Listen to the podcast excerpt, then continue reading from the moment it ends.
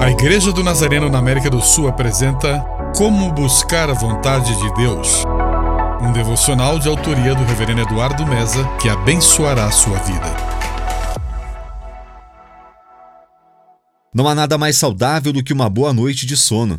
Mas adormecer com o pecado é uma realidade muito perigosa. Pecado é desobedecer a Deus e a sua palavra. As consequências da desobediência geram grandes tempestades. Ninguém pode escapar porque o salário do pecado é a morte, como está em Romanos, capítulo 6, versículo 23. Qualquer que seja o mal que apareça em nossas vidas, ele tem sua causa. Mas o pecado entorpece nossa consciência, põe em perigo nossas vidas e aqueles que estão conosco.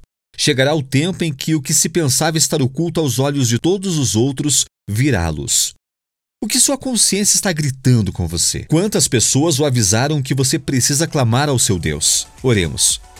Neste dia, Deus, clamamos a Ti para que nos tires do engano do pecado que nos leva à miséria eterna.